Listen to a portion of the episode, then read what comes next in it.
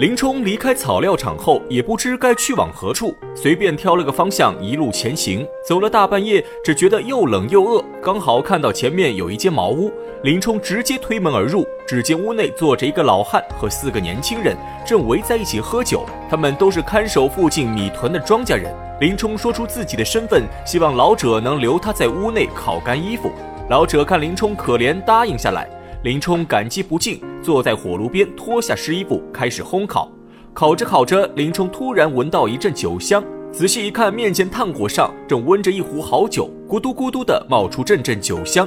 林冲奔波半天，早就饥渴难耐，鼻子里闻着酒香，勾起了林冲的酒瘾，便想花钱找老者买点酒喝。谁知林冲话刚出口，就被老者当场拒绝。原来他们这些庄稼人日夜轮流看守附近米屯，现在正是四更天气，大雪纷飞，天寒地冻，几个人都指着这壶酒御寒，因此不肯卖给林冲。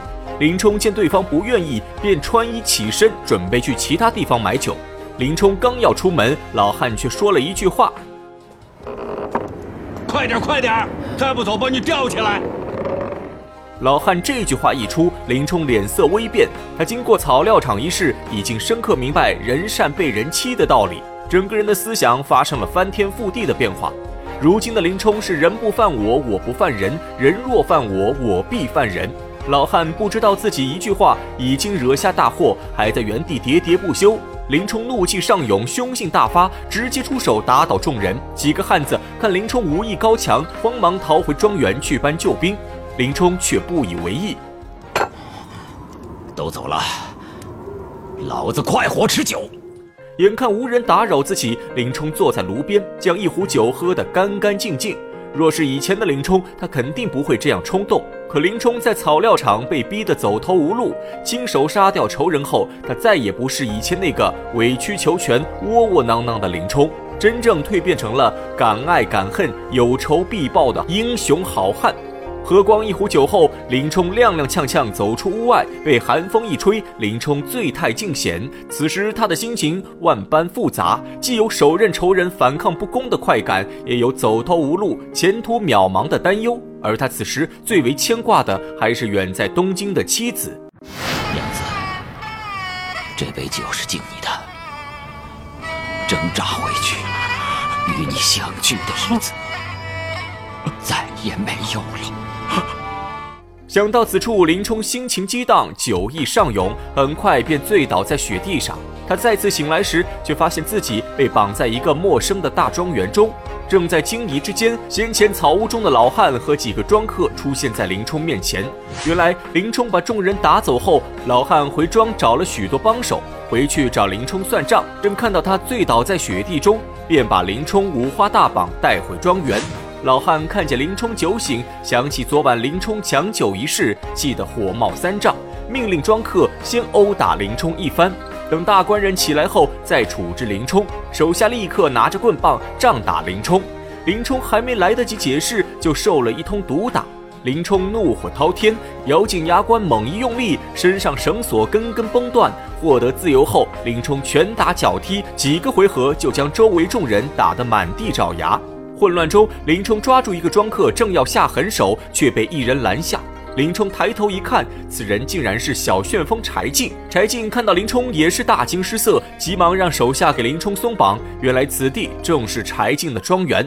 众人打了半天，搞出一场乌龙。柴进把林冲请入屋内，林冲将自己遭遇如实告诉柴进。柴进立刻派手下打听后续消息。没过多久，手下进屋禀告，林冲杀死陆谦等三人后，牢城营的管营告发林冲诬陷他杀死差拨三人，还故意放大火烧了草料场。现在官府已经发出海捕文书，悬赏三千贯钱，挨家挨户搜查林冲。林冲听后怕拖累柴进，便准备告辞离去。柴进心中一动，却想起一个好去处，此地正是山东济州的水乡，唤作梁山坡。方圆百余里，如今有三个好汉在上面扎寨，为首的叫白衣秀士王伦，第二位叫摸着天杜迁，第三位是云里金刚宋万。这三人领着七八百手下，在梁山坡占山为王，劫掠过往商客。因为梁山坡全是水路，易守难攻，官府也不敢上山围剿。王伦受过柴进的恩惠，与柴进关系密切，因此柴进便想修书一封，让林冲去梁山坡投奔王伦。林冲如今正是走投无路，只盼望能找个地方躲过官府追捕，于是答应柴进，冒着风雪星夜出发，赶往梁山坡。这正是林冲雪夜上梁山的故事。纵观梁山坡一百零八好汉，林冲是真正被逼上梁山的第一人。他本是胸怀大志的禁军教头，却屡遭奸臣陷害，只恨朝廷不明，社会不公，终于磨灭了他心中的最后一丝希望，活生生被逼上梁山，落草为寇。林冲拜别柴进后，风餐露宿走了十几天，正好到了暮冬天气。这日彤云密布，大雪纷飞。林冲来到梁山坡山下的一处酒店，看着已经没有陆路，只剩下一片水路，林冲便走进酒店，点了一壶烧酒，二斤熟牛肉，询问店小二该如何去往梁山坡。店小二告诉林冲，如果要去梁山坡，只能雇船走水路，可现在天色已晚，只能等明天再雇船上山。小二边说边举出一坛酒，正要拿给林冲，从旁边帘子走出一位大汉，让小二换了一坛酒递给林冲。林冲想起自己遭遇，心中烦闷，只顾大块吃肉，大口喝酒。不消片刻，一坛酒已喝大半。林冲酒意上头，找店小二借了一支笔，在墙上龙飞凤舞写下一首好诗，仗义是林冲，为人最仆忠，江湖驰文望，慷慨聚英雄。身世悲浮梗，功名泪转蓬。他年若得知，威震泰山东。这首诗正是林冲性格的真实写照。一首诗写完，却引出酒店中的一个头目，此人正是汉地忽律朱贵。他奉了王伦的命令，在梁山坡下面开一间酒店，专门打探过往商客。如果是穷苦过客，他便放他过去；如果是带钱富豪，便在酒里下蒙汗药，夺其钱财。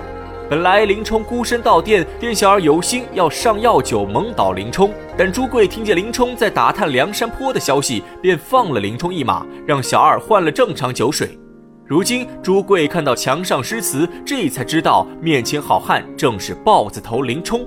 他早就听过林冲大名，急忙跪下行礼。林冲得知朱贵身份后，匆忙还礼。二人重摆酒席，林冲说出柴进交代，知道林冲也要上山入伙后，朱贵心中大喜。哦，既如此，定有人举荐呢。沧州横海郡故里，柴大官人举荐。莫非是那小旋风柴进？正是。哦，那柴大官人和山寨王头领交好已久，书信来往甚密，常听兄长豪杰。没想到今日相会啊！啊。既有柴大官人书信相见，想必王头领必当重用啊！这朱贵是一个热心好汉，与林冲一见如故。可他却不知人心难测，王伦和他的想法大不一样。朱贵立刻收拾东西，拿着宝弓出门，朝梁山坡方向射出一支响箭。等不多时，只见对面芦苇丛中有三四个小喽啰划着一艘小船来到酒店门口。朱贵带着林冲乘船进入梁山坡。